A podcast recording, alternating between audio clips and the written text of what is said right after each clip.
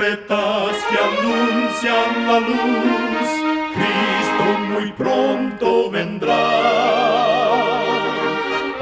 Escuchan ustedes el programa mundial La Voz de la Esperanza, que proclama un mensaje cristiano de paz, de seguridad y de amor. Cristo muy pronto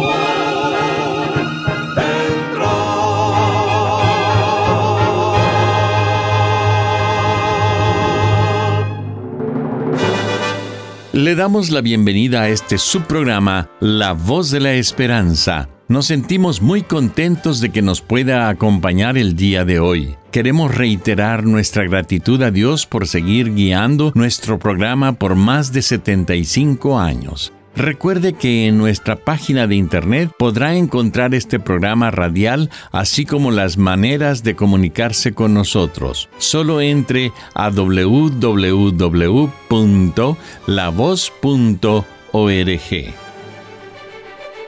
Y ahora, para comenzar el programa de hoy, nuestra nutricionista Necipita Ogrieve tendrá el segmento Buena Salud. Su tema será lee y aprende. Bajo la sombra de una palmera escuchas las olas romper en la playa, en la mesa una fría limonada y en tus manos tu libro favorito. Leer, además de ser un placer, es beneficioso para la salud. Según el barómetro de hábitos de lectura, muchas personas no leen y la principal excusa no es porque no saben, sino que es por falta de tiempo. El primer libro en papel se imprimió por Johann Gutenberg y fue la Biblia. Desde entonces, el libro impreso se difundió rápidamente y la lectura se popularizó. Actualmente estamos en la era de libros electrónicos que no ocupan espacio, pueden ser más económicos y están accesibles en cualquier momento. Leer acarrea muchos beneficios. Mantiene al cerebro en forma y estimula la creatividad, reduce el estrés, aporta nuevos conocimientos, ejercita la memoria, ayuda a mantener la concentración y contribuye a luchar contra la depresión. Sumérgete en el fascinante mundo de los libros y no olvides leer el libro por excelencia, la Biblia. Recuerda, cuida tu salud y vivirás mucho mejor. Que Dios te bendiga. La voz de la esperanza te.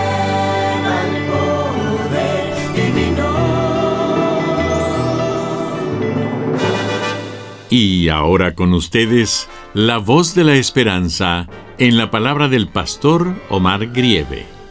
Su tema será Entierra tus quejas.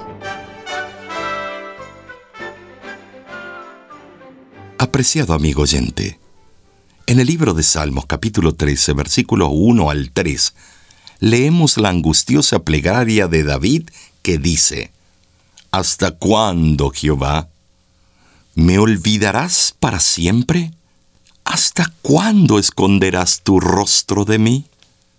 ¿Hasta cuándo pondré consejos en mi alma, con tristezas en mi corazón cada día? Había una madre que siempre se quejaba de que su hijo arruinaba demasiados zapatos. Un par de zapatos apenas le duraba unos pocos meses. Un día en la zapatería se quejó con otra mujer, quien parecía estar comprando calzado para su hijo. Ella le dijo, No puedo aguantar a mi niño. Me hace gastar muchísimo dinero en zapatos. Dele gracias a Dios porque su hijo arruina zapatos, señora, le respondió la dama. Sorprendida, la primera exclama, Imposible. ¿Y qué de su niño? ¿Cuántos zapatos destruye al año? le preguntó. Mi hijo no puede caminar. Es paralítico para toda la vida, le respondió la dama con voz entrecortada. Es tan fácil quejarse de los pequeños problemas de la vida. A menudo es un hábito adquirido muy difícil de romper. Pero el hecho de quejarte tiene un impacto negativo no solo en ti, sino también en quienes te rodean. El diccionario dice que una queja expresa pena o descontento. Vas a un restaurante a comer y la sopa está fría. Le dices a la mesera, disculpe, mi sopa está fría.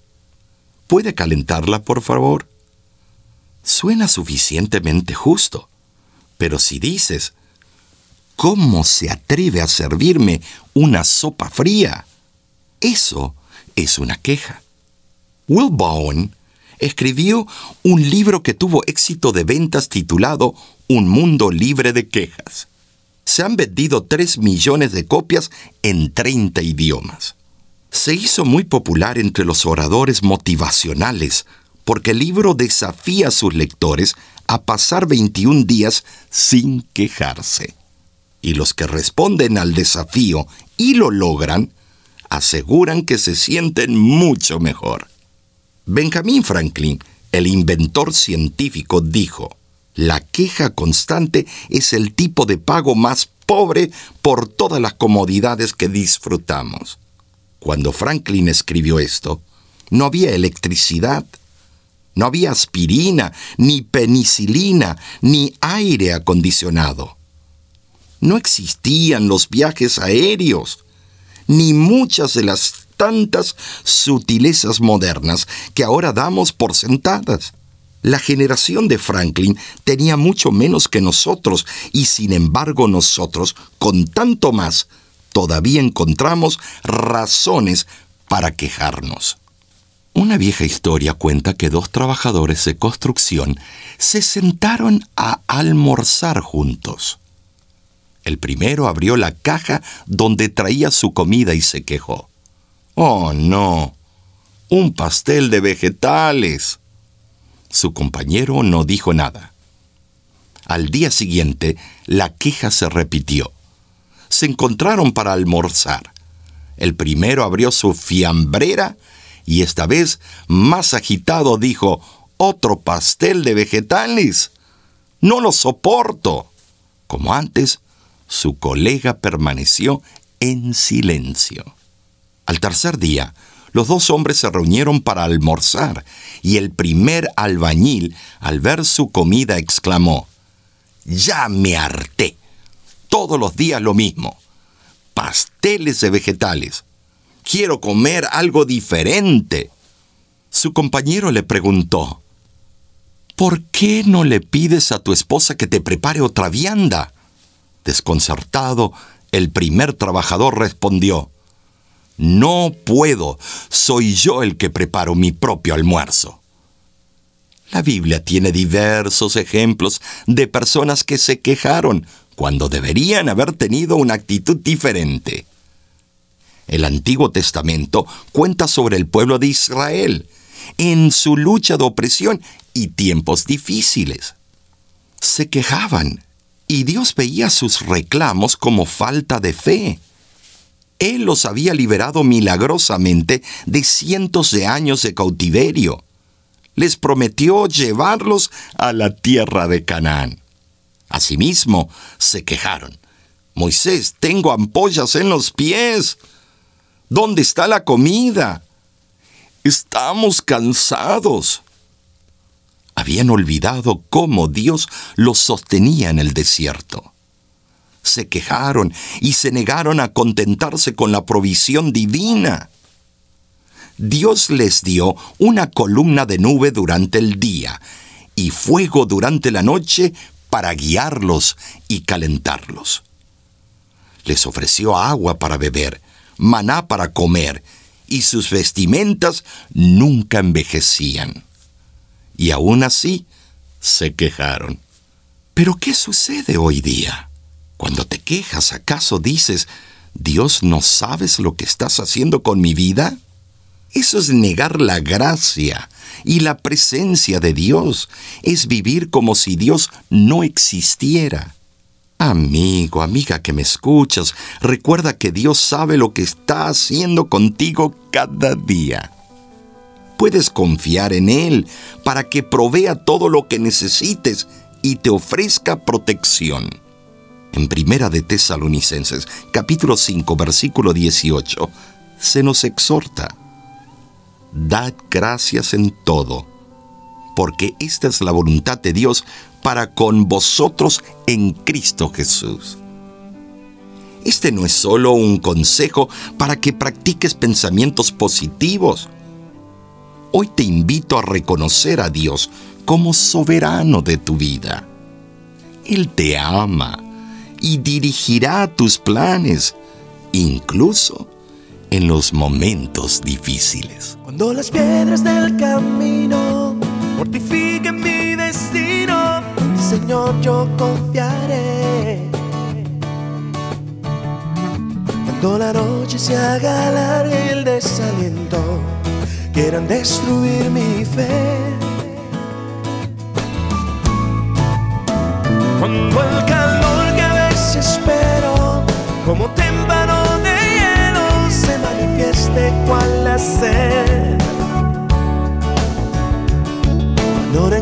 soluciones a mis penas, en ti yo confiaré. Confiaré.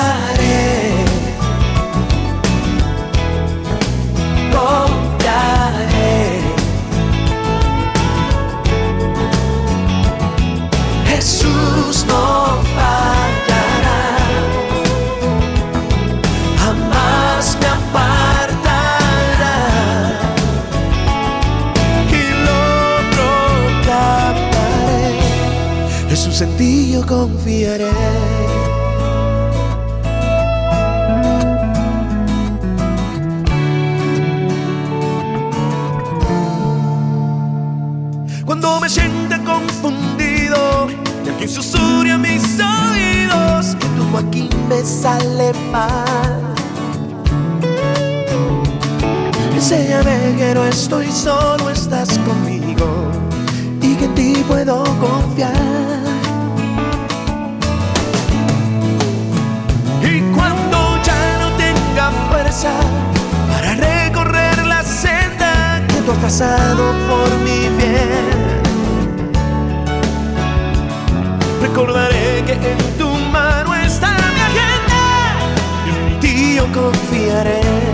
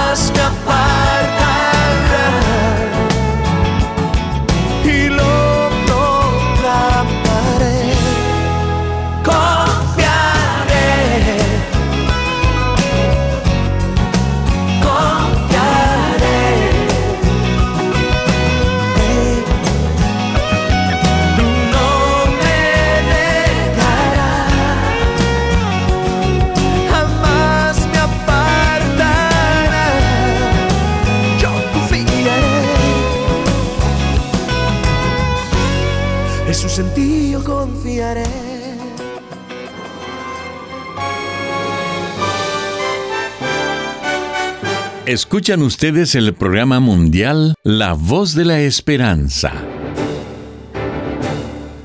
Queremos agradecerle por haber sintonizado nuestro programa el día de hoy. Si gusta volver a escuchar este mismo programa, solo entre a www.lavoz.org.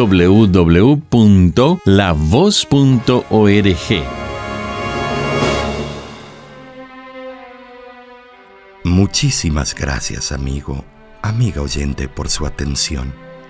Dentro de una semana, por esta misma emisora y a la hora de hoy, volveremos con otro importante mensaje espiritual. Y ahora nos despedimos de nuestros oyentes diciendo a cada uno de ellos, Dios te bendiga y te guarde. Haga resplandecer Dios su rostro sobre ti y tenga de ti misericordia. Dios alce a ti su rostro y ponga en ti paz.